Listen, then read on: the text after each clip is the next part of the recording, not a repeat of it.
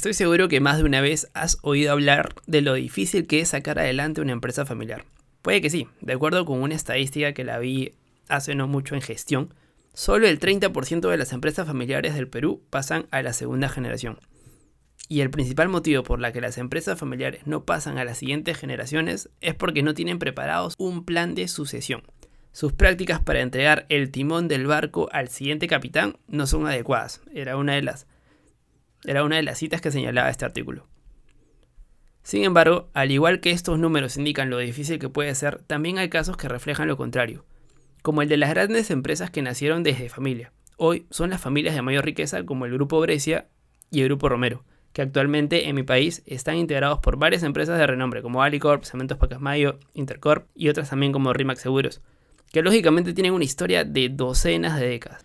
Pero también existe en la historia, y se ve mucho, de, de que empresas familiares cuyas integrantes salieron adelante con muy pocos recursos, incluso con poca educación, entre comillas, por llamarlo así, a la educación que recibimos, que con tan solo secundaria en muchas veces no fue motivo para poder salir adelante y triunfar desde su frente y convertirse en marcas exitosas y de confianza para los consumidores o usuarios.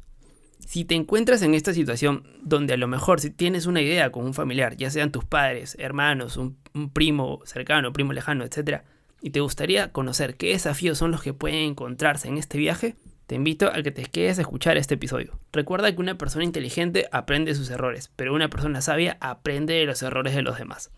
En el episodio de hoy nos visita Francisco Piedra, quien, junto con sus hermanos, dirige la empresa de su padre con más de 25 años de funcionamiento en el mercado. Y nos cuenta los altos y bajos que tuvo que hacer frente durante la pandemia y resalta la importancia de la familia y el profesionalismo para poder sacar adelante proyectos y problemas en conjunto. Y para no hacerla tan larga, mi nombre es Renzo Izquierdo y bienvenidos al episodio número 36 del podcast de Resiliente. Esta vez con una charla con nuestro buen amigo Francisco. Y sin más, empezamos. Bienvenido a Resiliente, el podcast donde hablamos de tecnología, negocios y cultura digital. Además, te damos a conocer las mejores técnicas, habilidades, tips y herramientas que podrás aprovechar y aplicarlas en tu camino emprendedor. Así que prepárate para escucharnos y lee los beneficios después. Y ahora, su anfitrión y creador de este podcast, Renzo Izquierdo.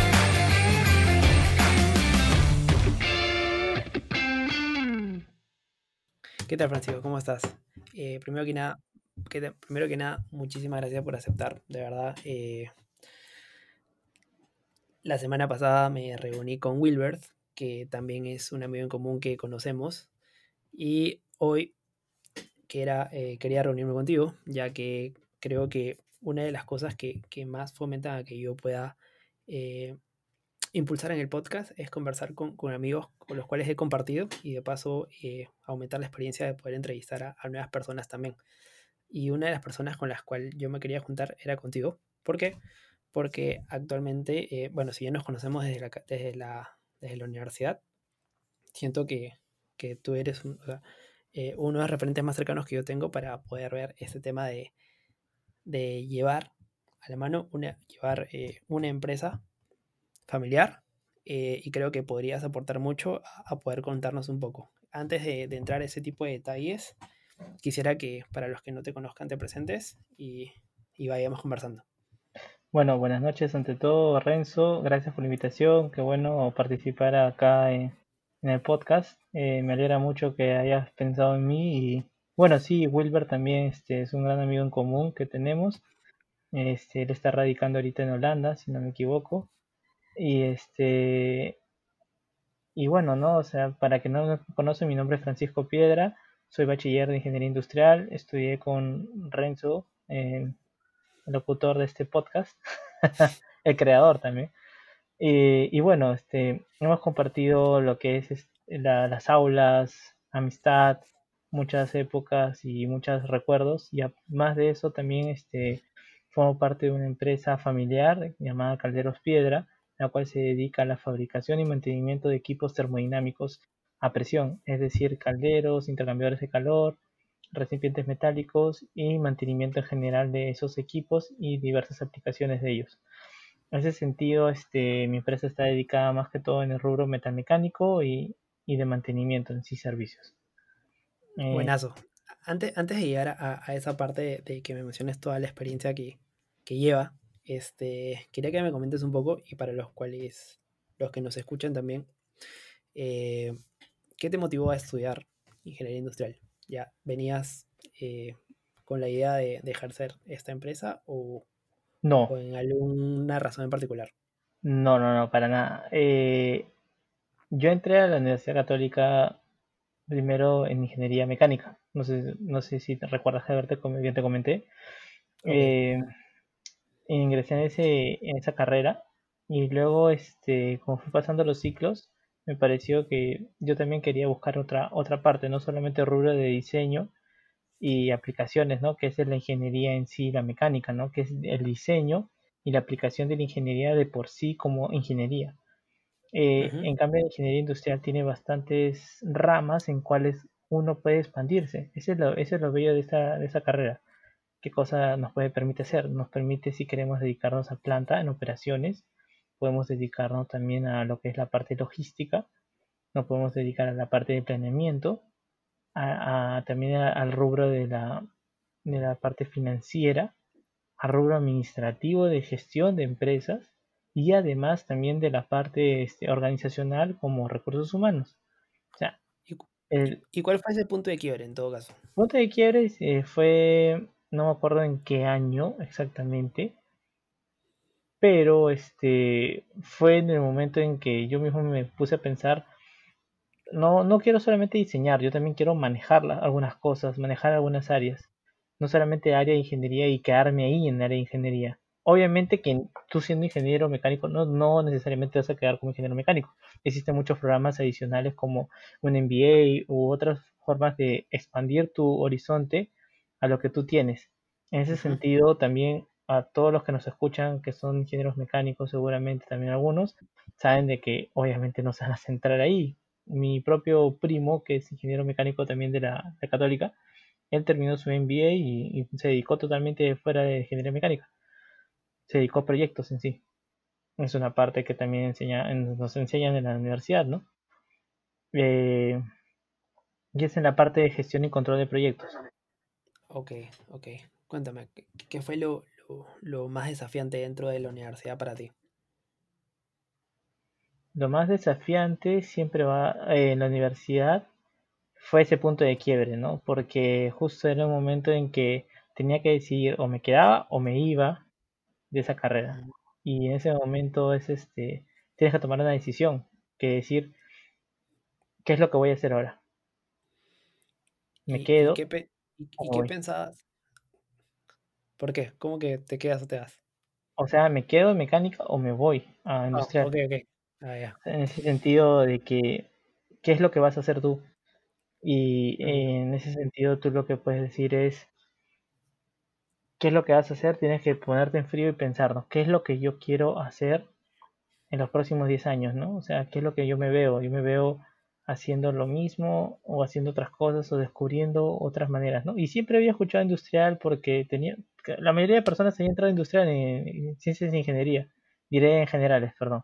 Sí, era como que... 6, 4, 4 de cada 10. Sí, el 60% o más. 40%, el 40%, porque estaba en todas las carreras. Civil también era un 20 o un 30% también. Recuerda. Así que es más o menos así, 40, 50% iban a industrial. Y, y también escuchaba pues que todos los cursos que llevaban, qué perfil tenían, y te puedes dedicar a lo que quieras. Es prácticamente es lo que tú quieras. Sí, sí, efectivamente. Y, y en ese momento ya, eh, no sé, sexto, séptimo ciclo, ¿cómo, cómo te veías? ¿Te veías trabajando en la empresa eh, que actualmente estás o te veías en, otra empresa? Cuéntame un poco de... Ya, ¿O, siempre, siempre, hiciste las prácticas en otro lado? ¿Cómo fue las prácticas, la primera práctica sí la hice en mi empresa. La primera. Ya. Eso sí la hice en mi empresa, la hice este la hice ahí porque estaba en un periodo de que tenía que estaban como es familiar es colaboración total, ¿no? Y como estás y la empresa estaba en crecimiento y no solamente era mía la colaboración, sino también de varias personas profesionales y, y también de mis hermanos, ¿no? En ese sentido, este, en ese momento yo dije, bueno, eh, le dije a, mi padre, eh, papá, este, me gustaría poder practicar en la empresa, es solamente por este ciclo me gustaría practicar porque yo trabajaba en sí en empresa, pero una cosa ya es practicar, ¿no? Cumplir horarios, cumplir tales cosas, el informe, tareas, etcétera, ¿no? Y tener que regresarme desde el punto X que sea a la universidad, ¿no? Como cualquier, como cualquier profesional que ha llevado sus prácticas, lo mismo de siempre. Y ya comencé a hacer mis prácticas, comencé a cumplir mi horario, obviamente, como la mayoría de personas saben, nunca cumples sus 30 horas, cumples más.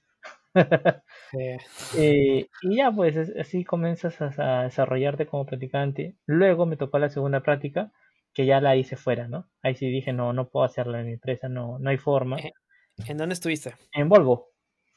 En Volvo, en lo de los carros. Eh, los, camiones. Los camiones, Volvo, en la parte de lo que es logística, estuve viendo los ingresos internacionales de, todos los repuestos en nivel Perú. Em, estaba, hay, Volvo tenía dos sedes, tiene dos sedes, este, una en la parte de Callao, que es el almacén central, o el centro de distribución nacional, mejor dicho, y el otro que es su sede principal en Lurín. Eh, tiene diferentes sedes más pequeñas, pero que son como, son ya centros de atención al cliente, ¿no? Como es decir, plantas de reparación, etcétera, ¿no? El Lurín es donde están sus oficinas y su planta principal. Eh, ahí me dediqué a la parte de ingresos, como te dije, en la parte logística y de almacén. Ahí aprendí bastante junto con Pedro Castro, que fue mi jefe en ese momento, y mi compañero Kevin Martínez, también que fue mi compañero muy par. Eh, un saludo a ellos si están escuchando. Eh, puedes compartir, terminados los compartes. Claro. En salas los compartes. eh, bueno, ellos este, eh, Pedro nos enseñó muchísimas cosas, la parte de la logística, la parte de cómo gestionar, más que todo es la gestión de cómo llevar con más personas, llevar a este, un grupo de gente y motivarlos y que se cumplan las metas establecidas, ¿no? Y llevar los indicadores, llevar las propuestas y, controlar. Más que todo la cuestión es controlar, ¿no? Siempre es algo que hasta mis hermanos me repiten, ¿no? Siempre el control es importante. ¿Por qué? ¿Por qué es importante? porque un ser humano siempre tiende a ir a su ritmo, ¿no? Pero gracias a los indicadores y otros factores, eh, todo eso se junta para lograr un objetivo, lo que el objetivo que la empresa necesita y que desea para poder llegar a su plano estratégico, ¿no? Lo que al final, ¿no? ¿Qué es lo que se, la empresa se, se, expande, ¿no? Por ejemplo, tú, tú te pones tu meta de decir, ya voy a crecer tanto, eh, 5% este año, imaginemos. Ya, ¿y cómo puedes crecer? ya, yo puedo crecer haciendo este plan. Y ahí, ¿cómo cumples este plan? ¿Cómo lo mides? ¿Cómo lo eso? Gracias a los indicadores y gracias al control. Si no tienes eso, no vas a llegar a nada. Dale. ¿Y, cómo fue que descubriste esa parte? O sea, eh, tenías el feedback este de tus hermanos, ¿correcto? Y, también en la cancha, asumo. Ah, claro, o sea, primero es, porque te van explicando y lo vas viendo poco a poco, ¿no? En, en carne propia, en cancha. En Volvo lo vi ya en una empresa muy constituida, que es a un nivel, es una corporación mundial, porque también tenías reuniones con personas de otros países y era, era muy, muy interesante, muy, muy bonito, muy bonita experiencia. Eh, y cuando vas a la parte comercial, la forma de los planes, cómo son sus, sus, su forma de cómo está su filosofía de trabajo, te das cuenta de que para llegar a ese nivel tienes que hacer eso. Si no lo haces, hasta el más chiquito, que es más ordenado, crece. Si no te ordenas, no creces. Te estancas y te pisas. ¿Y, qué, tal? Que, o sea, luego de lo de Volvo, que, veo que ha sido una experiencia que te ha marcado. Sí, bonito. Eh, ¿Qué siguió después?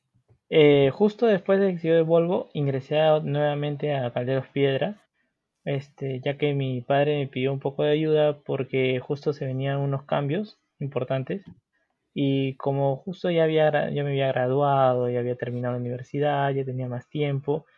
Y bueno, le dije, ya pues vamos este, a, preparar unas cosas que he aprendido, vamos a aplicarlas y vamos a, vamos a crecer este, con lo que yo he aprendido y vamos a gestionarlo, ¿no?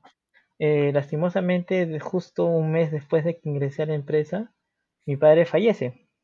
Eh, ¿Y qué es lo que sucede, no? O sea, cuando es una empresa familiar y el gerente general fallece y es una empresa pequeña, porque mi empresa es pequeña, ¿qué es lo que pasa? Genera un vacío. Tanto los proveedores, clientes y hasta bancos como que te dejan en stand-by. Vamos a ver qué pasa.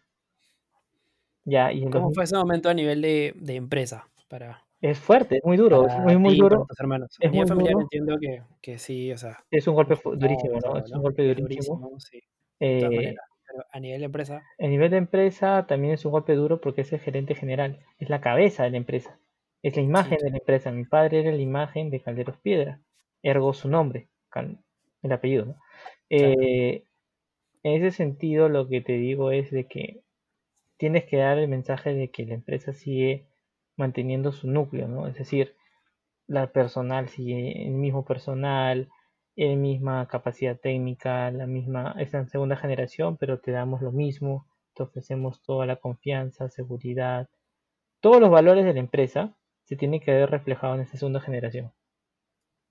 Y, entiendo que cómo transmitirlo. un momento, un momento difícil de todas maneras. Este, ¿cómo fue ese momento para poder, no sé, eh, sacar fuerzas de donde sea? Entiendo que lo, bueno es que tienes como, como que el soporte de tu mamá y, de tus hermanos para poder sacarlo, pero ¿cómo fueron esos, esos primeros meses? Los primeros meses fueron durísimos. Para sacar adelante eso, ¿no? Durísimos, los primeros meses fueron durísimos. En verdad es, es una pequeña empresa cuando se queda sin esa cabeza.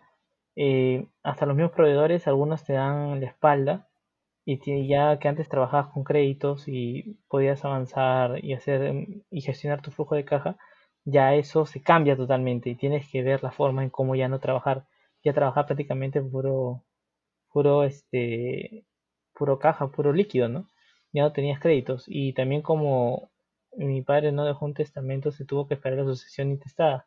Esa, esa cosa de ahí es este un poco que tienes que esperar unos meses para que se gestione y se, automáticamente se pasen los derechos este, adquiridos. Es este, ¿cómo explicarte? demora un poco en el proceso legal y los bancos, al no haber un gerente general, están en el aire. La empresa está en piloto. Prácticamente en el sistema legal es de que tienes que esperar hasta que haya un nuevo gerente general para que pueda firmar, para que pueda hacer todos los cheques, créditos, etcétera, ¿no? O sea, tuvimos que trabajar líquidamente varios meses, seis meses, siete, ocho meses, no recuerdo cuánto, para lograr así llegar a este punto en que otra vez podíamos trabajar con los créditos, establecer un nuevo flujo de caja, establecer... Están agarrando toda la caja entonces, todo lo que tenía en todo, Todo lo que es caja y trabajar, presentarnos nuevamente, presentar a los clientes cómo es la empresa, a nosotros mismos, ¿no? Mi, hermano Juan, mi hermano Anthony. Eh, ¿Y cuál, fueron a, nivel, a, a nivel de empresa, cuáles fueron estas eh, personas que les dieron la mano, no sé, a lo mejor un proveedor. Siempre hay proveedores que los clientes este, que conocían más a mi padre, que nos conocían a nosotros, nos dieron la mano, nos siguieron confiando en nosotros, les agradecimos, le ofrecimos paquetes integrales, una, una, nueva estrategia comercial. Es, es tratar de reinventarte. Eh, lo bueno de las desgracias es que sabes reinventarte.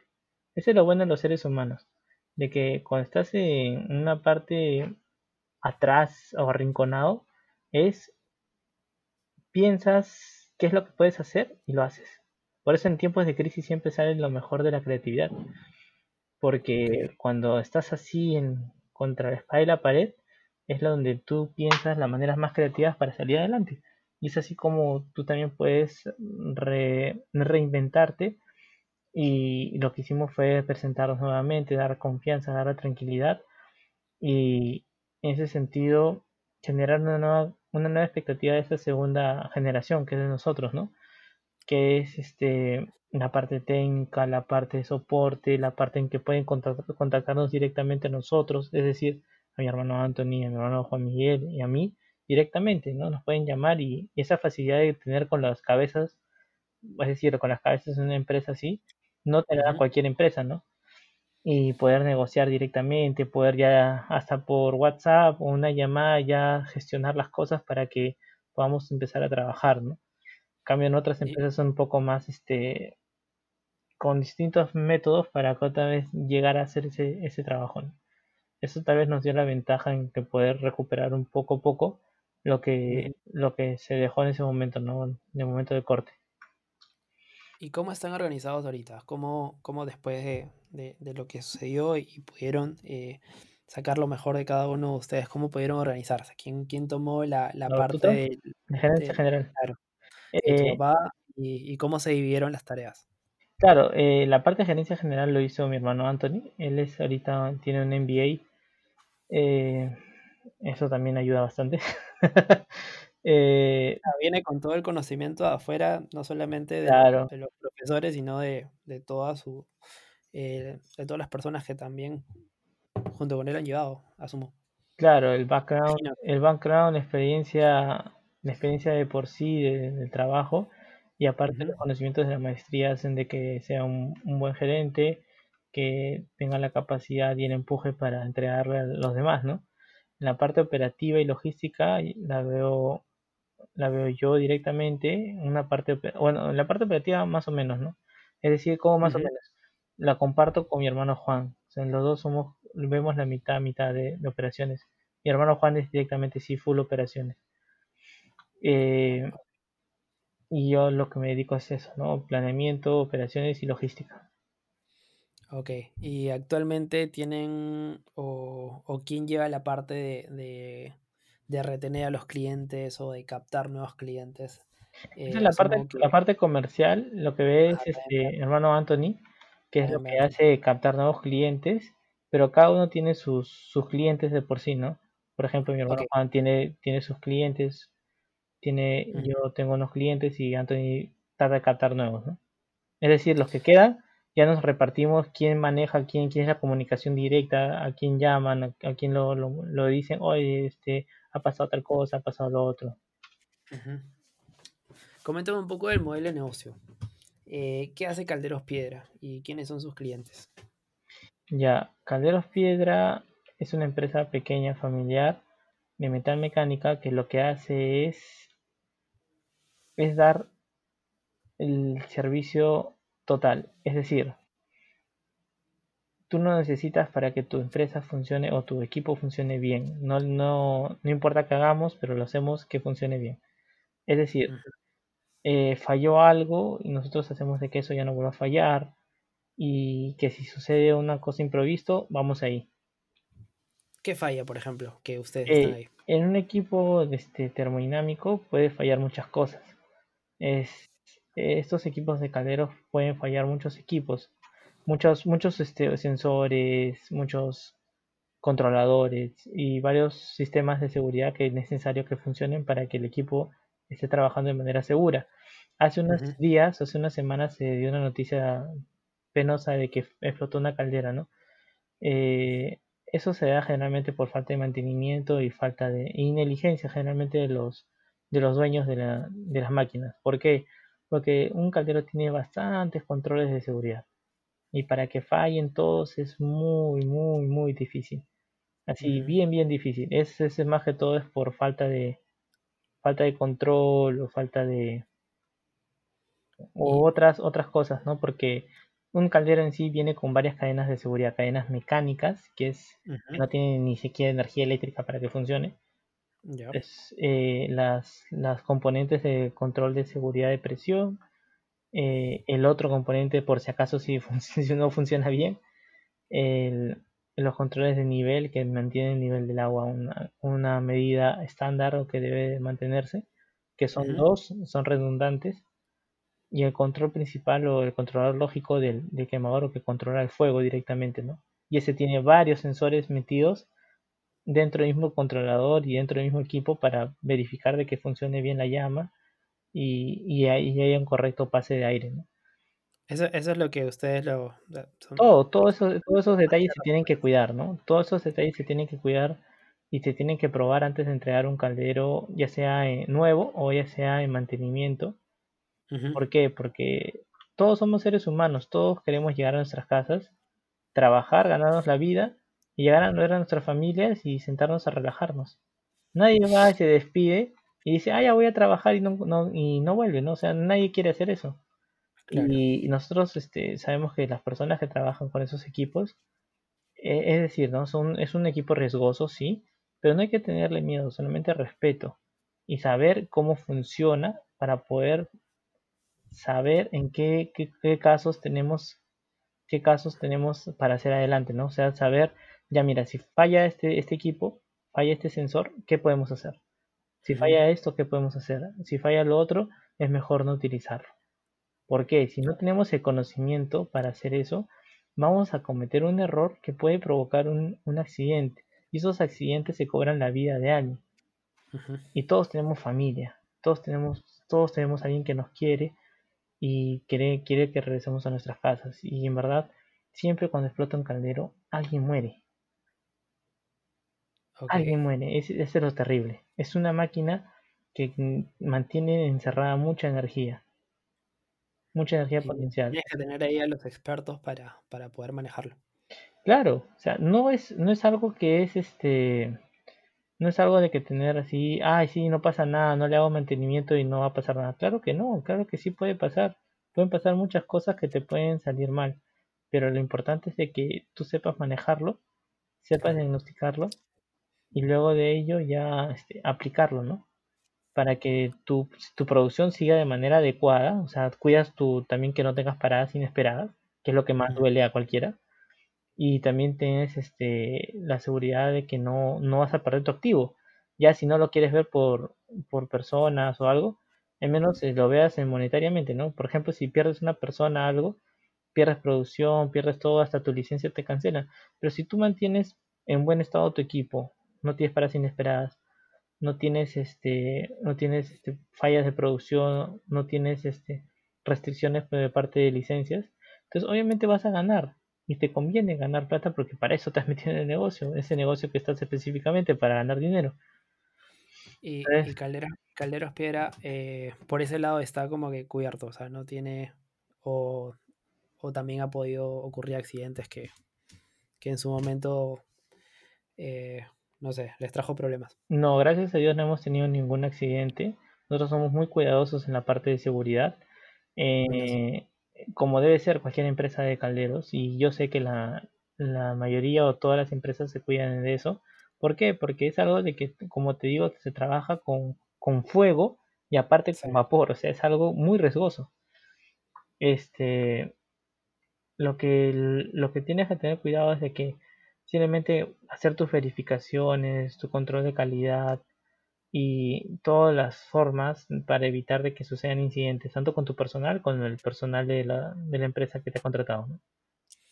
Ok, y cuéntanos para los que no sabemos quiénes o de qué rubro son eh, tus clientes, qué se dedican ellos que piden de tus servicios. Ya, ahí, ahí es donde, donde los calderos están ubicados en casi cualquier rubro. Mira, tú pensarás un caldero, o sea, para los que no lo saben, un caldero es un, es un equipo de presión, lo que hace es calentar, calentar este, un fluido, ya sea agua o aceite, llevarlo a cierta temperatura. Hay calderos que cambian de fase, es decir, de agua pasan a vapor, son calderos a vapor, y hay calderos que son de agua caliente, es decir, solamente se llega el agua a calentar a cierta temperatura y cierta presión, y es agua caliente, nada más. Dicho esto, tiene muchas aplicaciones. En el rubro hotelero o en el rubro de, edificios, ¿qué es lo que hace? Calientan agua para lo que es el agua temperada de piscinas, para que es el agua caliente de las duchas, para lo que es este, las lavanderías, el vapor para unas lavadoras, para poder secar también las planchas, para poder secar este, para poder calentar, por ejemplo, un sauna. Tú utilizas todo eso es vapor. Eso es en el solamente de rubro de edificios y hoteles, ¿no? Y piscinas.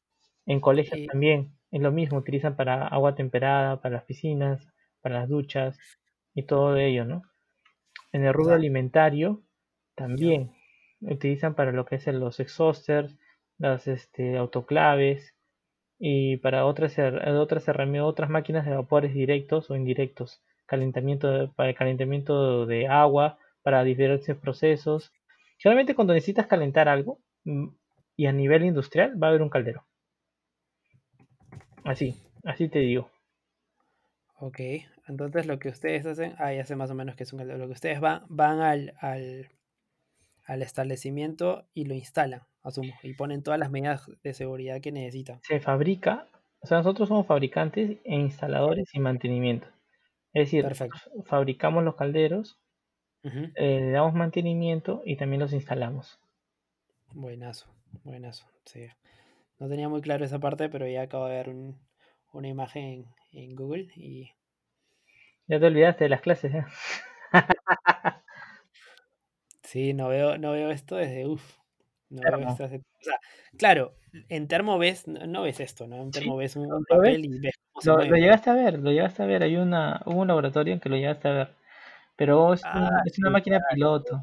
Es una máquina, claro, o sea, no, no. No vas a comparar esto de acá, es inmenso por lo que, por lo que veo. Claro, Pues, depende de las potencias, ¿no? Depende de las potencias que, que se necesitan para cada uno.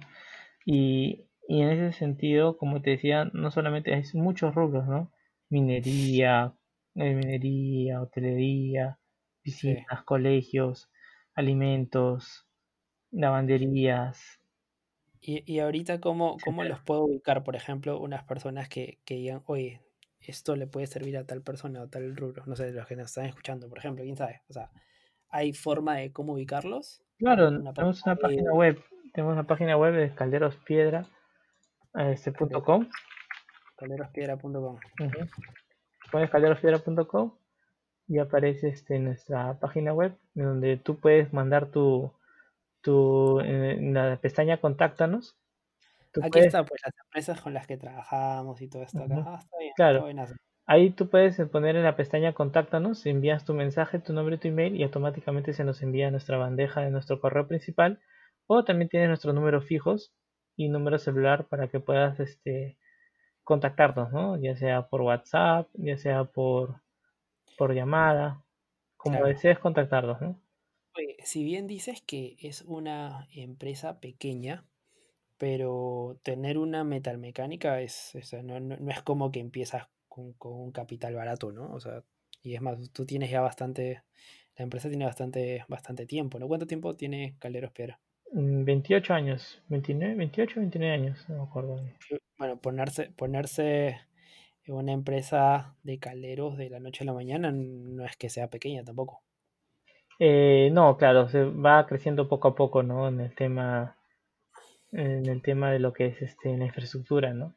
Poco a poco um, fue creciendo, ¿no? Mi padre lo inició hace, hace años, como te mencionaba, y poco a poco fue creciendo la empresa, ¿no? Con los clientes, la infraestructura, la parte también de apoyo, ¿no? En ese sentido, en ese sentido fue, fue adquiriendo este, más que todo fortalezas, fuerza, clientes, reputación y fuimos creciendo, ¿no? Por ejemplo, ahorita estamos en ATE, en la parte de la oficina, y en Lurín, en la parte de la planta. Y cuéntame, ¿qué es lo, lo- lo más difícil que, que es trabajar eh, dentro de, de una planta, por ejemplo? De una en planta, en, en planta, Ajá. planta. ¿En dónde, está, dónde te encuentras tú? ¿En, en tu experiencia también en Volvo? Bueno, eh, depende también la...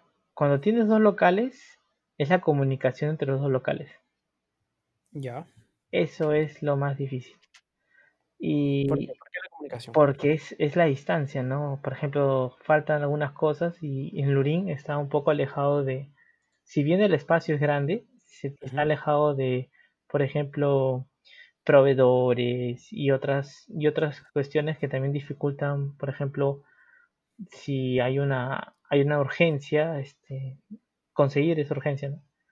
Pero en ese sentido, este, también el espacio nos facilita, ¿no? Porque podemos hacer más proyectos a la vez y proyectos de mayor envergadura, ¿no? Que antes en ATE era muy dificultoso o muy poco probable que podamos desarrollarlo, ya que el espacio era muy inferior al que tenemos en Lurín. Y Ok. en ese sentido es cómo te vas este, apoyando con tu propio ¿Y, equipo, ¿no? y cómo le están sacando adelante? En Lurín, este, fabricando equipos grandes, calderos, eh, y también otros servicios que se hacen, ¿no? Y la parte NATE, lo que es la parte ya de, de lo que es la gestión en sí de la empresa, ¿no? Es decir, ahí está la oficina. Es la parte comercial, la parte de contabilidad, la parte de comercial y de operaciones también que está ahí, ¿no? Se divide en la parte de Lurín y la parte de servicios, ¿no? servicios, prácticamente nuestra base de servicios es ATE, ¿no? El cual es un poco más céntrico que, que Luri. Ok. ¿Y hay algo, hay algún tipo de servicio que ustedes tercerizan, por ejemplo? Eh, bueno, algunos servicios, ¿no? Por ejemplo, lo que es las calibraciones de válvulas de seguridad se tercializan porque son con laboratorios autorizados por INACAL, ¿no? Eh, servicios de ensayos no destructivos, que es para la construcción de calderas u otros, u otros valores, porque tú no puedes ser juez y parte de tu propio equipo, ¿no?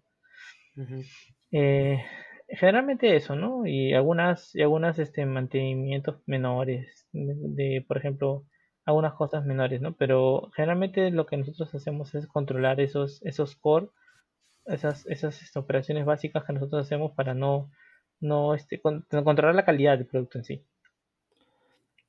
Cuéntame un poco acerca de, de, de, lo que manejas tú, que ves la parte de logística, pero a nivel de personas. ¿Qué, qué es lo más difícil dentro de, de, de esta gestión que tienes? ¿Trabajas Bueno, con, con distintos operadores? ¿Trabajas con alguien a tu costado? ¿Tienes un equipo? ¿Trabajas solo? no, ¿Qué es lo trabajo, trabajo con un equipo, como tú lo mencionas, es este, con dos personas a mi cargo, exactamente directamente. Y, y la parte de operaciones sí tengo más personas, ¿no? Que, que es la parte de los este, operarios, ¿no? Pero en sí lo que es este, la parte de lo que es mi, mi equipo, lo conforman dos personas, son dos ingenieros y, lo vemos la parte logística y la parte de planeamiento. Yo como jefe de ellos, yo veo las dos partes. Lo que armamos es la semanalmente es la programación y también la, la logística para eso, para alimentarlo, ¿no? Es decir, de que si no les damos los, hacemos la planeación y luego la logística de- para alimentar ese planeamiento, ¿no? Si es que no cumplimos una parte, no cumple con la otra, ahí los dos nos, nos caemos, ¿no? Porque si la planeación se hace mal, la logística no va a funcionar de, de una buena manera. Y si la logística no funciona, la planeación también se cae. Es ¿Y qué es lo, di- qué es lo más difícil ahí a nivel de personas? eh, Gestionando algo. personas todos, todos somos diferentes, ¿no? Todos tenemos otro tipo, hay, hay personas que son más de cumplir órdenes, otras personas son más de intentar cosas por sí mismas, pero la cuestión es trabajar como equipo, ¿no? O sea, tener un, unas tener, tener la capacidad en que ellos se logren entender y hablar y conversar, los tres, ¿no? Por ejemplo, se tiene una meta en común y se tiene que terminar esa meta y se tiene que culminar, ¿no? Y la programación generalmente tenemos que respetarla, salvo si ocurren urgencias, ¿no? Y generalmente por el rubro con el que estamos siempre hay urgencias. Es decir, de que falla una- un equipo de un cliente, falla otra cosa y nuestro, nuestro lema es siempre, siempre tratar de que hacer de que el, cliente sufra lo menos posible, ¿no? Ese Y, es el tema. Está bien ese tema, ¿eh? Y sí, pues bien. este, tiene que, es que el cliente no debe sufrir, ¿no? O sea, el cliente lo que debe estar es feliz, tranquilo. Pero lastimosamente como estos equipos trabajan casi 24 horas algunos, es este, es tarde o temprano algo va a fallar.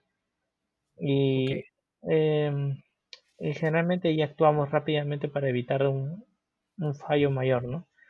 Eh, eso sucede más a menudo cuando el, cuando el caldero ya es más viejo, ¿no? Ya los equipos están más deteriorados, las vibraciones. Claro. O sea, podrías decir que eh, la parte más yuca que, que manejas en el día a día es que tu equipo pueda trabajar en equipo, que es algo de lo, lo más complicado, puede decirse. Eh, un poco, ¿no? O sea, siempre es, siempre es difícil de hacer que, una- que personas que generalmente son como yo hago mi trabajo y, yo- y el otro también, ¿no? Yo hago mi trabajo. Pero cuando llegan a compartir y hablar y conversar y coordinar juntos, eso es lo que te, eso es lo que hace de que el trabajo se sume. Esa palabra sinergia, ¿no? O sea, ya no uno más uno es dos, sino ya va a ser aumentar más. Que me perdonen la matemática. Pero, o sea, más o Ah, menos, más o menos es así, ¿no? O sea, de que si tú haces sinergia con personas, vas a sumar más de lo que individualmente das. Eh, Llegar a eso es difícil, ¿no? Porque cada persona generalmente viene con otro background y otra experiencia de que cómo ha trabajado, ¿no? Eh, y si bien tú puedes llevar a gente como practicantes y moldearlo a lo que tú quieres, eh, también tú buscas experiencia para que te puedan ayudar, ¿no? En ese sentido. Eso, eso, eso debe ser una, o sea, es un gran reto, ¿no? De que la persona venga y, y se acomode al toque, que es, es Claro, algo es siempre, complicado. siempre una bien. persona, claro, siempre una persona tiene su curva de aprendizaje, eso no, no hay que olvidarnos, ¿no? Toda persona que viene de otra empresa nunca va a tener la misma capacidad que uno que ya tiene tiempo, pero tiene una curva de aprendizaje que tú también tienes que saber de respetar y hacer una unas buenas inducciones y darle el acompañamiento necesario a esa persona. Siempre es así, siempre eso tenemos que recordarlo, ya sea en donde estamos. Cuando eres nuevo, también no te aflijas, estás aprendiendo, pide ayuda y no tengas miedo de pedir ayuda. Sí, esa es una de las cosas que, que me imagino que las das, pero no se suele, o sea, a veces como que una persona que es nueva y no conoce y piensa que va a, a errar en la primera cosa que haga, simplemente calla, ¿no? Y, hasta ni siquiera lo, lo termina de hacer. Claro, eso es un error que puedes caer, ya sea en cualquier empresa que entres, porque porque nadie nace sabiendo. Y cuando entras a una nueva empresa es otro, otra realidad. Ya no, todo lo que aprendiste en el otro lado te va a servir un montón, obviamente, pero es, es una realidad distinta y tienes que ver los problemas, ver cómo es la forma de trabajo y tratar de, primero, adecuarte y si ves puntos de mejora, como en nuestra carrera siempre nos enseñaron, mejóralo. Claro, todo es mejora continua. Exacto. Oye, y a nivel ya con, con, con tus hermanos, con tu hermano con quien más compartes y con el gerente general que es Anthony, ¿cómo lo manejan? ¿Cómo- o sea, ¿se reúnen mensualmente? ¿Tienen eh, reuniones mensuales, semanales, eh, por trimestre? ¿Llaman al contador para, para ver cómo vamos? ¿O el contador es el, eh, Anthony es el contador también? ¿Cómo ven esa parte? ¿Cómo ven el rumbo donde están yendo, los indicadores que mencionabas eh, a la Mm, interna?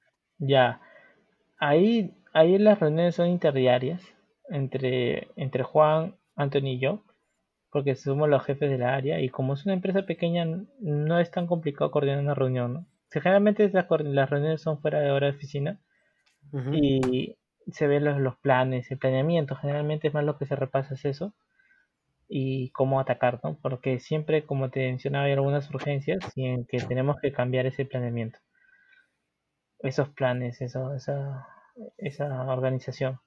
Eh, el contador no, tenemos un contador interno que siempre va a trabajar y ve las cuentas, ve la cobranza, cobranza más que otra cosa, cobranzas y bueno, el pago de impuestos, ¿no? Siempre hay que cumplir con la SUNAT.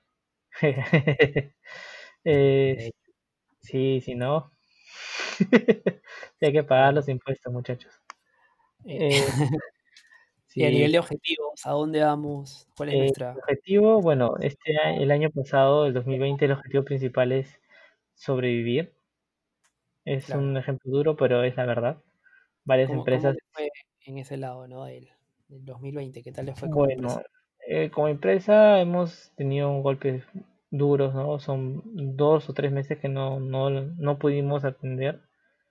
Se atendió solo emergencias y luego ya cuando se nos dio el permiso para trabajar, ya entregamos a full.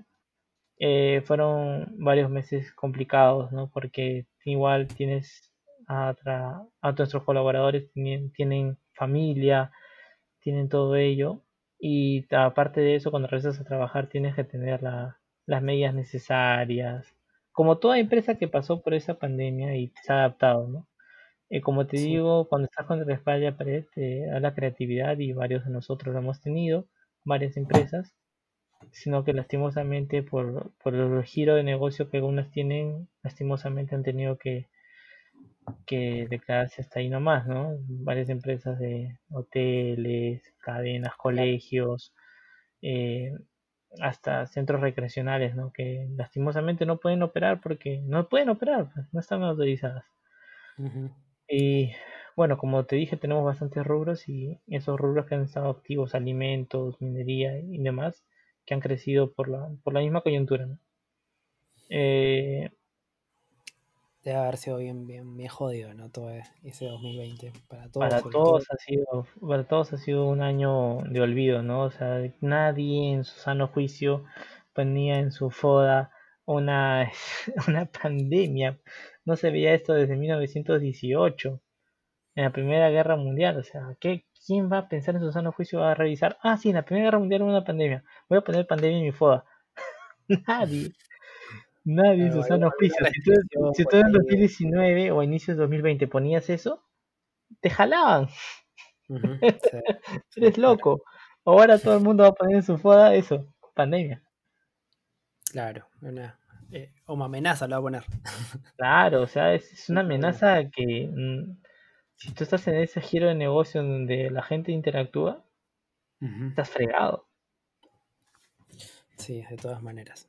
Oye, este, dentro de tu experiencia, coméntanos un poco eh, tips para poder sacar adelante una empresa familiar. ¿Qué es lo que crees que es lo básico que es tener para poder, eh, no sé, primero constituirla y poder crear, eh, abarcar los primeros clientes, enfocarte en lo que es necesario, no sé, coméntame un poco de eso. Ya, lo primero que tienes que hacer es tener una muy buena idea. Por ejemplo, decir, yo, te, yo soy, yo quiero hacer esto y averiguar... de una, de una empresa familiar, ¿no? Claro, si tú ya tienes empresa familiar, ya, si tú tienes empresa familiar y quieres dedicarte full a ella, lo que tienes que hacer primero es tener la capacidad, la capacidad para saber si es que tú puedes ser el adicional a esa empresa o participar de lejos. Ok. Eso es lo principal. Por ejemplo, no, por ejemplo, si tú eres, tú tienes otra profesión y quieres participar en la empresa familiar, obviamente puedes participar, pero tal vez no seas la persona ideal para liderar esa parte donde tú quieres liderar. No sé si me dejo entender. Sí, claro. Sí, mira, te comento algo. Conversando con Wilbert este, la vez pasada, él, él salió de mecatrónica y quiso salir de su papá. ¿Te acuerdas de que tenía una empresa de huevos? Claro. Y él venía con todo el background de, de mecatrónica y simplemente este, quería apoyar, pero lo que él tenía era demasiado teórico, demasiado eh, en papel, pero cuando quería aplicarlo en la cancha sentía que no podía y terminó como que hablando con sus viejos para, para decirle, ¿sabes qué? Necesito ver temas de, industrial, ¿no? De gestión de proyectos, de eh, temas de marketing también para saber cómo apuntar o por dónde irse también, temas financieros. Y bueno, terminó metiéndose en un par de cursos y viendo otros proyectos finalmente. Este, tal cual lo como dices, ¿no? si es que primero tienes que darte cuenta si es que puedes aportar en algo. Que creo que en tu caso, como, como ingeniero industrial, eh, sirvió bastante. Claro, o sea, es, es, importante saber discernir, ¿no? O sea, si tú quieres hacer tu emprendimiento es distinto, ¿no? Pero cuando ya tienes la empresa es saber si vas a poder aportar o seguir tu propio rumbo. O sea, no, no solamente aportar, sino saber de que lo que tú haces va a impactar positivamente y eres la persona adecuada en el puesto. Y segundo, cuando estás ahí y sabes que si eres la persona adecuada, eh, dedicación, dedicación, dedicación, dedicación y dedicación. Sí, es, dedicación, una empresa familiar es dedicación. Eh, no es porque tú tienes tu empresa, te relajas más, estás trabajando cómodo. No, al contrario, trabajas mucho más. Trabajas más de 8 horas, trabajas 10, 12 horas, 13 horas, 14 horas. ¿Por qué? Porque tú no solamente es tu responsabilidad de para tu sueldo, sino del sueldo de tus empleados. Así tú tienes que ver de que ellos reciban y luego tú recibas. Claro, entonces diríamos que primero ver si es que puedes aportar. Y una vez que creas que puedes hacerlo, darle duro y ver en qué puedes aportar valor. Podría ser así. Claro, más que eh. aportar valor, que tú sepas de que tu trabajo lo hagas bien, te asegures que esté bien y te asegures que tu equipo lo haga de manera correcta y, minimizar, ¿no? Al principio vas a tener tu curva de aprendizaje también. Yo tuve mi curva de aprendizaje y en el peor momento. Pero, o sea, como te digo, si tú puedes superar bastantes cosas, todo ser humano puede superarlo, ¿no? O todo, toda persona puede ser capaz de tener su curva de aprendizaje, adaptarse y una vez aportar todo lo que puede y tener esa dedicación. Siempre sacar tu mismo tú mismo tu motivación para seguir adelante, seguir adelante con tus proyectos. eh, y saber y tener un plan. Tener un plan. Es importante que la empresa tenga un plan y tú también seas, tú también te veas en ese plan. Si tú no te ves en ese plan, ahí tienes que tomar la decisión si continúas en la empresa familiar o no. También. Y a nivel familiar, o sea, mucho se dice, mucho se comenta de que, por ejemplo, en una empresa familiar este, es complicado porque siempre hay como que rencillas entre las partes. ¿Cómo ves esa parte ahí? ¿Crees que, las personas que, deberían saber algo antes de, o, o cómo? ¿O depende de cada uno? Eh, depende de cada familia, ¿no? O sea, siempre va a haber rencillas, siempre va a haber en qué momento separamos la familia con el trabajo. Siempre va, siempre va, a ser así, de esa manera, ¿no? Pero eh, tú tienes que también pensar en que tu familia también está, es, antes que nada eres familia. Te podrás pelear por el trabajo, todo eso, pero igual sigue siendo tu hermano. Igual sigue siendo tu padre, o tu tío, o tu primo pero de todas maneras sigue siendo tu familia. Y antes que nada es eso, ¿no? El trabajo es trabajo y familia es familia. te podrás pelear por el trabajo, todo eso pasa unos minutos y luego ya, o sea, como que continúas. Tal vez ese es el beneficio o maleficio de, de, de lo que es este las empresas familiares, ¿no? Pero en ese sentido es, yo veo digo como un beneficio porque o sea, tú puedes Tú puedes cuadrar más cosas con tu hermano o con tu padre en tu casa, ya cuando están más tranquilos, ya pasó, mientras ven algo y dices, oye, se me acaba de correr esto, vamos a hacer esto. Y lo planifican y lo hacen. En cambio, cuando estás en una empresa, estás, estás haciendo tus cosas, te relajas, y el otro día, si tuviste una idea y si no lo guardaste, ahí quedó, en el, en el éter. ¿Te refieres a compartirla? Claro, alguna vez compartirla, guardarla, anotarla, decir, oye, voy a hacer esto, hacer lo otro, vamos a hacer este plan, vamos a hacer esta, esta hoja de ruta. Que alguna vez se te ocurre en la nada, estás ahí sentado y ¡pum! apareció. No sabes cómo, pero aparece. Me ha pasado a mí también. Yo creo que una de las ventajas para de la respuesta a mi pregunta también, que la concluyo, es que eh, tus, hermanos también, al igual que tú, han, conocen bastante del tema. O es decir, no solamente a nivel de, del negocio que ya llevan bastante tiempo, sino que este, vienen con, con otro input, ¿no? Como por ejemplo el de tu hermano con, con el de la maestría para, para poder bastante eh, aportar, y no solamente aportar eh, a nivel de, de, negocio, sino también darse cuenta de que si no están juntos no pueden salir adelante. Claro, es importante saber eso, ¿no? Que cada que el área, todos somos importantes, ¿no? Y que sí, que que el área que cada uno maneja tiene que salir adelante para que, para que la empresa ese engranaje, ¿no? Funcione bien. Más que otra cosa, ¿no? Y claro, la parte, la parte dura tiene que estar fuerte también. Y ahora cuéntame un poco, un poco de ti. ¿Qué, es lo que, lo que, cómo estudias eh, primero? Aparte de la chamba, ¿qué, ¿qué, te gusta? ¿Cuáles son tus hobbies? ¿Tienes algún hábito que, que más, no sé, que, que creas que esto te funciona. Cuéntame un poco de eso, cómo llevas tu día a día a nivel de, del balance trabajo personal, con, lo, con lo de la familia con, y bueno, con, los que te rodeas. Bueno, eh, en tiempo de pandemia es totalmente distinto, ¿no? Pero eh, antes de... Lo que hago en pandemia, bueno, me levanto, eh, doy una ducha rápida, voy a luego tomo un desayuno, eh, me pongo mi, uniforme, porque tenemos uniformes, camisas, todo, todo ello, ¿no? Y me voy a trabajar, ¿no? Voy a, ya sea a Lurín o ya sea a AT. de ahí, este, en el camino se llama a verificar al personal dónde está, si se ha llegado a, a las órdenes, por ejemplo, de, de la parte logística si se ha llegado o no. Y cuando llegas ya te reúnes con tu equipo rápidamente, ¿no? O sea, qué, qué es lo que tienes en el día, qué es lo que vamos a hacer y qué es lo que tenemos que cumplir, ¿no? Y en el, y en el día a día lo que se hace es verificar eso que se cumpla.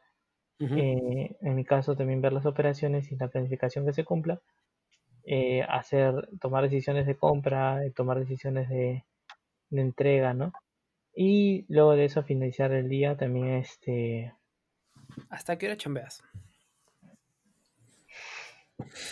Ya, ahí la verdad, la verdad, es difícil poner un pare. Hay veces en que no, no paras. Una vez recibí una llamada a doce y media cuando ya estaba a punto de dormir y, y cerramos un, un mantenimiento en ese momento. Es, es algo de que también es un poco complicado y que, por ejemplo, si tienes pareja, entiendan, ¿no? Eh, de que generalmente tu trabajo es, es así, ¿no? Eh, pero, pero, pero hoy, por, hoy, por ejemplo, que, que, te fastidie llamándote desde las 9 o que agarres las 9, ¿qué, ¿qué hubieras hecho? No, no, ¿Puedes repetir, por favor? No digo, en los casos en que tienes libre como hoy, que, que lo aprovechamos para conversar, ¿qué sueles hacer? Ah, bueno, si estuviera llamándome mucho tiempo y no puedo contestar, ahí está mi otro hermano que puede contestar y mi otro hermano también. En ese sentido, nos somos como un. A, a qué, a, como hoy, por ejemplo, que tuviste tiempo para conversar y esto aquí, ¿qué estarías haciendo en todo caso? ¿Qué, ah, ¿qué, ¿qué, otra actividad podría haber estado haciendo en vez de conversar y tener esta, esta reunión? Eh, en este caso, algunas veces me gusta lo que es escuchar audiolibros. Eh, ¿Qué pasa? Audiolibros.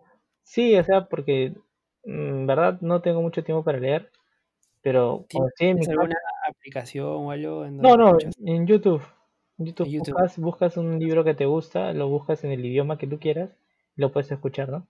Claro, hay algunas aplicaciones en Amazon, creo que te, te logran dar este audiolibros, pero es, es pagadas y generalmente en YouTube hay varios, hay varios volúmenes que son gratis. ¿Cuál es el último que, que, has ah, escuchado? Estaba escuchando este 1984. 1984. ¿De qué trata? es una, es una, es, una, una novela de un futuro distópico que está observando Orwell, de que podría haber pasado, ¿no? Es un libro antiguo, pero que lo que es bastante visionario, ¿no? Que está cómo se, se pierden las libertades por, por la seguridad. Mm, ¿Qué género es? Es como... No, no, no. Es ficción, ficción. Ok. Esa, esa, como que te hacen relajarte, o sea, tu mundo, o sea, tu trabajo gira, gira, gira, gira. Y te vas a otro lado, como que te relajas, ¿no?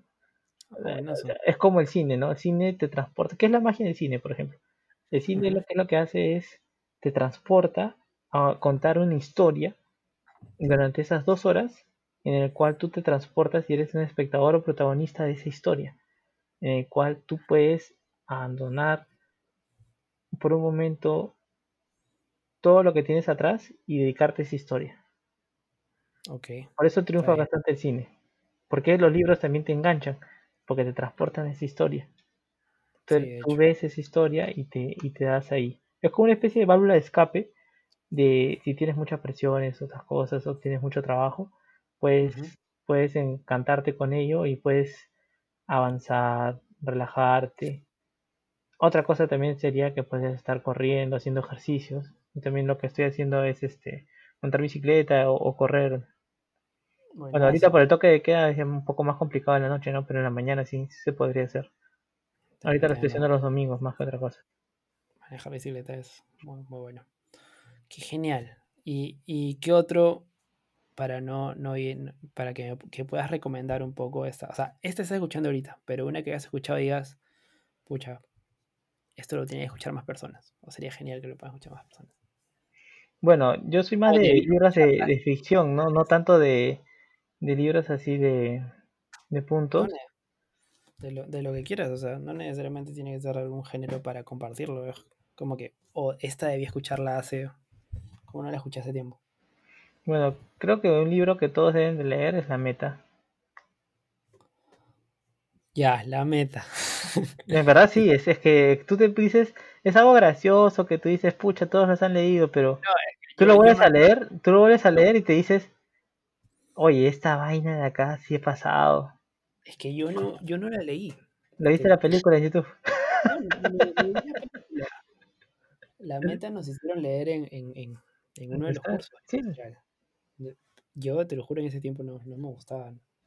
nada que tenga que ver con lectura. Y me leí un resumen de, o sea, me, me acuerdo que nos tomaron una prueba. Sí. A todo el mundo le tomaron una prueba. Sí, creo, que en la primera práctica les, les- les- háblame de esto de la meta. Yo lo primero que hice fue leerme en monografías.com, creo que era la meta del, El y- Rincón y del Vago, llamaba me acuerdo que se llama. a lo que sea. o sea, y sí, me río porque me has hecho acordar de, de ese libro. Es que Y- sí, es, y- es algo que debes leer. Y aparte que la vi, o sea, a, a- a mí ya más adelante, ¿no? Después de la universidad y todo, me gustan mucho más los libros. Este, la volví a ver en Crisol y me acordé. Me acordé de que, uy, la meta esto de acá. Y, y me, me- me llamó la atención y todo, pero bueno, no la compré. Pero sí, pues tienes toda la razón. Es, es un libro que en su momento yo no leí la, la importancia. Tú la leíste. Sí, es, es un, es un libro Sí, que es muy... te hace dar cuenta y te dices más de cómo... ¿Por qué se llama la meta, no? O sea, porque lo que sucede es de que te enfrascas en cumplir ese, ese punto en la meta, ah, celebras, pero no vas más allá. No vas al punto en que por qué tantas cosas suceden si no vas más a entrar al, problema real. Y te enfrascas y dices, ah, cumplí la meta, eh, bacán, bombos y platillos. Pero, ¿en verdad la has cumplido o solamente has, has pasado tibia? Está buena esa, ¿no? Yo no. la- espero. Espero darme ese tiempo para leerla, de verdad. Porque sí, creo que sí es un. Es un buen libro, muy buen recomendado. Está bien. Otra cosa que tal vez has leído de niño y no te acuerdes es el Principito. Sí. O sea, esa sí la leí. Yo me acuerdo que me la hicieron leer a, eh, a la fuerza, pero sí, sí la leí. Es- Claro, pero vuelve a leer ahora. Vas a ser totalmente distinto. Te vas a dar cuenta de varias cosas y dices, "Ja, te vas a reír. O sea, te vas a reír porque te vas a dar cuenta de que es muy distinto leer un libro cuando eres chico que cuando eres mayor. Te das más cuenta de las sutilezas del autor y te das más cuenta de, de lo que quiere en verdad decirte, ¿no? Lo que esconde en algunas palabras, algunas frases, o algunas oraciones que cuando tienes experiencia de vida ya te das cuenta de otras cosas. Claro, claro, claro. Eso como, como la del elefante, la del elefante o, o algo así que, que te cambia la, o sea, como que la perspectiva de, ¿Qué es lo de que ves, no? Si de ese sombrero, forma si ese sombrero sombrero. es una boa con un elefante, ¿no? O sea, es Sí, algo, claro. es algo que siempre casi todo el mundo ha dicho. Ajá, sí, pero podría ser, de verdad, podría ser. Yo ahorita le estoy metiendo a, a- a libros, por ejemplo, que tienen que ver bastante con, con el mindset, con el pensamiento este interno de cada uno. Tiene, encuentra tu porqué y ese tipo de cosas de desarrollo profesional y personal, sobre todo. Sí, bacán, eso también es siempre, siempre es bueno darse, como tú dices, la de ciencia ficción, que no he leído nunca una de ciencia ficción. Debería ser bueno. Léete, léete novelas también, puedes leerte unas clásicas de, de peruanos, ¿no? La que, la que he leído, la de peruanos, es este, y me gustó un montón, es Matalache. No sé si has escuchado. Sí lo he escuchado, pero no lo he leído. Es buena, es la historia de, de un esclavo con una, una española, no sé si española, peruana, no, no me acuerdo muy bien. Pero sí, sí leí esa de ahí, bueno, hace tiempo. Pero es muy buena. Qué genial que te gusten los audiolibros. Nunca he escuchado un audiolibro, pero lo voy a intentar. Sea, generalmente es cuando no tienes tiempo, por ejemplo, como yo manejo bastante ir al Urín desde San Miguel, te ocupa una hora y algo. Y algunas veces prefieres escuchar la radio, otras cosas, pero en verdad, en verdad, date el tiempo, si es que alguien maneja tanto, dense el tiempo de buscar un audiolibro y escúchalo, no pierdes nada. Al contrario, ganas. Sí, no, te hace cambiar de, de pensar. Sí, o sea, que en verdad de de escuchar las mismas canciones que siempre, o poner tu Spotify, o poner otras cosas, sea, date el tiempo de escuchar un audiolibro y, y es muy bueno, es muy bueno, o sea, es- aprovechas en hacer algo en ese tiempo que tú estás en el tráfico. Está bien. Está bien. Oye, Francisco, entonces ya para, para ir acabando, eh, pucha, llegamos como cuando dar un poco más de una hora. Ya. Este, cuéntamelo, ¿qué se viene para Calderos Piedra? Bueno, ahorita en Calderos Piedra estamos enfocados más en lo que es este servicios y la fabricación.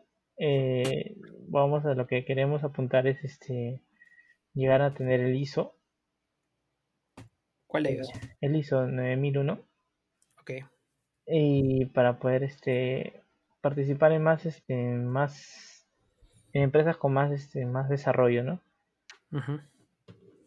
En este sentido, este, en ese sentido, lo que queremos es, lo que apuntamos a este año, lograrlo. Eh, también hacer lo que es este, hacer de hacer una secuencia o un nivel de nivel de atención mayor de lo que tenemos ahora para poder tener la, la, la respuesta mucho más rápida, ¿no? Que era un poco de horas, pero ahora minimizarlo menos, minimizar las horas de atención, ¿no? que el cliente pueda sentir de que en un par de horas su problema está resuelto, ya sea por, un, por una telellamada o por una visita técnica, ¿no? Buenazo. Y cuéntame algo de ti. ¿Qué es lo que se viene para ti? ¿Qué, tienes planeado este 2021? Bueno, 21, el año del bicentenario. En lo personal estaba buscando algunos cursos, eh, también este, desarrollar, si se puede, un viaje eh, y más que otra cosa, también este, profundizar más que todo en el área profesional mía, ¿no? Es importante siempre capacitarse, ¿no? El año pasado, ah, no, el año pasado, el 2019, empecé una especialización, se acabó el 2020, pero se extiende un poco más en lo que es este gestión de proyectos. Es un tema muy, muy bonito. Ok. Eh, ah, bueno, chévere. Y sí, es bien chévere. Y luego, este, no, no sé, Todavía no quiero estudiar una maestría, pero sí está en mi cabeza. pero de este año no. Ah, o sea, estos cursos aquí van bien relacionados con gestión de proyectos. Eh, sí, también, también, pero también van relacionados con la que es la empresa y también para mí mismo, ¿no? O sea, algunas cosas este, mías, ¿no? Por ejemplo, a aprender a hacer otras cosas, otros hobbies, etcétera. ¿Como cuál? Ah, este, surfear, por ejemplo. Ah, surfear, genial. Yo, no, yo nunca he surfeado todavía, por ahora. Sí, pues por eso, o sea, son algunas cosas que tienes que mezclar todo, ¿no? O sea, cosas también profesionales con cosas personales, O sea, de qué cosas quieres, quieres, este, para ti mismo, ¿no? O sea, tienes que saber balancearlo, ¿no? No solo, no todo es, no todo es trabajo, pero tampoco todo es de relax. Está bien. Y ¿Y a dónde piensas viajar? Mm, lo, que yo sé es que tal vez este al extranjero. Me gustaría. Me gustaría ir a este. Como cumplo 30 este año, no sé. Tal vez. Y lo más probable es que todavía estemos encerrados. Así que. No sé, viajar un toque. Me gustaría conocer bastante Europa. No sé si pueda, pero. Me gustaría. Está bueno, está bueno. Europa. Europa, es. Está lejos. Europa. Historia, historia como cancha. Ir a, imagínate ir a, ir a Francia, ir a Francia, ir a España, ir a Alemania, todas esas cosas ir a, ir a Italia, imagínate, ir a, ir al Coliseo. Ir al Coliseo, hermano. Espero que se dé. Ayer es, ayer es máximo décimo medio. Bacán sería. O sea, en agosto te vas. Me gustaría, eso no lo sé todavía. Tengo que ver bien mi, flujo y ver bien. todo. Todo, tienes que planificarlo bien, pues es un viaje grande. Pero me gustaría, es algo de que todavía no lo descarto, pero tengo que ver bien, ¿no? Todo lo demás. Ok, la última, antes de acabar. Comparte algo que sepas. Algo que digas, esto tiene que saber todo el mundo. Y no me digas de esto de los libros y de la mente y todo está bien. Que podría ser también, pero algo que digas de lo que sea, de un hábito, de un hobby, de una música, algo que digas, yo creo que esto, esto deberían saber más personas. Y no lo saben. O tal vez lo saben, pero no le toman la importancia que se Ya. Cuando cuando estás en la universidad hay bastantes puntos o bastantes cosas que tal vez uno no lo siente y tal vez se pone a pensar, ¿no? Ahorita que lo he visto más en estos, estos meses, eh, siempre ten tiempo para ti. Siempre, siempre ten a crecer para ti mismo y busca lo que te da la pasión. Por ejemplo, tú Renzo, tú has descubierto esta pasión de hacer podcast en este tiempo, ¿no? Que has estado para ti mismo. Y, todos, todos, este, o sea, para ti mismo me refiero de que hemos estado aislados obligatoriamente de lo que es la vida común. Y, Claro. y si en verdad, en verdad, no hubiera existido esto, no sabemos si hubieras, hubieras nacido, de- no hubiera nacido este, este podcast, ¿no? Sí, No. de todas maneras. Ahí hay una historia que algún día contaré. De cómo era Hay mi un vida. capítulo especial. Sí. Pero bueno, Ah. Este, luego descubre esa pasión o descubre esas cosas que te, te mueven y, y úsalas.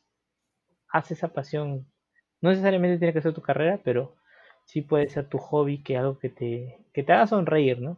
Haz más cosas que te hagan sonreír, haz más cosas que te hagan serte- sentirte feliz contigo mismo. Y ya todo lo demás viene. Sí, porque muchas personas nos preocupamos más en, en el resultado, ¿no? Y no tanto en, en vivir el día a día con lo que hacemos. Sí, o sea, ya puede ser tu trabajo o puede ser un hobby, pero trata de sonreírle y ser feliz contigo mismo. Buenazo. Me quedo con eso. Chévere, Sí. Francisco. O Pancho una vez. Siempre tenemos Pancho. Solo por el episodio nomás, Francisco. Oye, muchas gracias por, por haberte tenido en serio. Para mí esto es como. Es este. Es un hobby más que, que algo preparado. Este, no conversamos hace un montón y creo que ha sido una, una muy buena charla. Sí, de todas maneras. De todas maneras es, ha sido muy, muy chévere participar en, en tu podcast, más que como, como un este, como un invitado, más que, más que un, un escucha, ¿no? Porque, o sea, es, también te permite dar tu voz a los demás y compartir algunas cosas de la experiencia de cada uno, ¿no? Y que le sirva a alguien, tal vez, este, que escuche, que le sirva a eso, ¿no? O sea, ese, eso es lo principal, ¿no? Y eso es lo que tú también estás brindando, ¿no? Ese espacio para que las personas puedan decir su voz y, y que sean Claro. escuchadas, ¿no? Que sean escuchadas, que todo el mundo tiene una historia de contar. Y Alguien que lo va a escuchar. necesita también ser escuchado. Y si podemos aportar valor desde este pequeño espacio, pues yo encantado de seguir haciéndolo. Perfecto, qué bueno. Buenazo, Pancho. Oye, este. Vamos a pararle acá. Eh, voy a cortar el, esto y déjame un toque. Bien, este era Francisco Piedra. No se olviden de seguirlo en Instagram, lo encuentran como frank.piedra. Y si te interesa poder conocer de qué trata un poco más eh, el rubro de negocio de los calderos, lo encuentras, puedes empezar investigando en su página web en calderospiedra.com.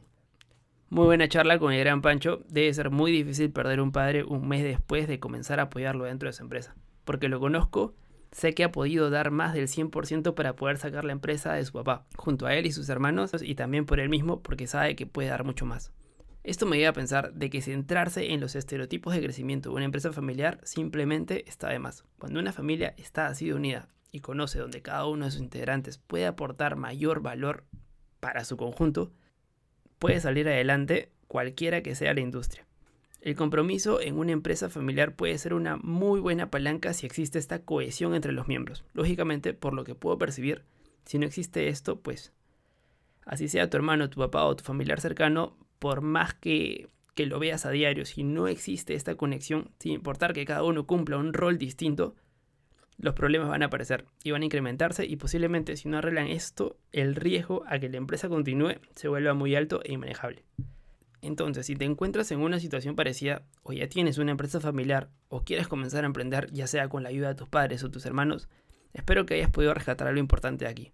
Luego de este episodio, creo que lo recomendable es que cada uno se haga un experto en su rol, ya sea en logística, el otro en finanzas o marketing, pero que tengan cosas en que contarse el uno al otro. Como decía Pancho, sacar ideas en conjunto e ir adelante, porque van a encontrar proyectos que involucren ambas áreas y se van a emocionar y se van a y, van a querer llevarlas a cabo y cada uno va desde su expertise puede apoyar al otro y como es de la misma empresa uno va a dejar que el otro se quede y van a poder sacarlo adelante obteniendo los primeros buenos resultados. Espero que haya sido tu este episodio. Yo la pasé muy bien, aprendí mucho, aprendí bastante y también, y de hecho que si lo escuchaste hasta aquí, pudiste también hacerlo igual. Muchas gracias. Y con esto llegamos a lo último del episodio de hoy. Muchas gracias y te quedaste hasta aquí. No olvides de seguirnos en Spotify y si nos estás escuchando desde Apple Podcast, regálame 5 estrellas y una breve reseña que me ayudará y mucho para que pueda llegar a más personas. Y no te olvides también de pasar por la web de resilientech.com, donde encontrarás las notas de este episodio y también podrás escucharlo desde ahí y ver mis artículos relacionados en emprendimiento, negocios y tecnología. Suscríbete a mi lista de correos para que no pierdas las actualizaciones de lo que acabo de mencionar. Y nada, gracias una vez más y no olvides de aprender a ser feliz con lo que tienes mientras consigues todo lo que quieres. Nos vemos en el siguiente episodio. Chau chau. Gracias por escuchar el podcast de Resiliente. Visítanos en nuestras redes y también la web a www.resiliente.com. Te esperamos.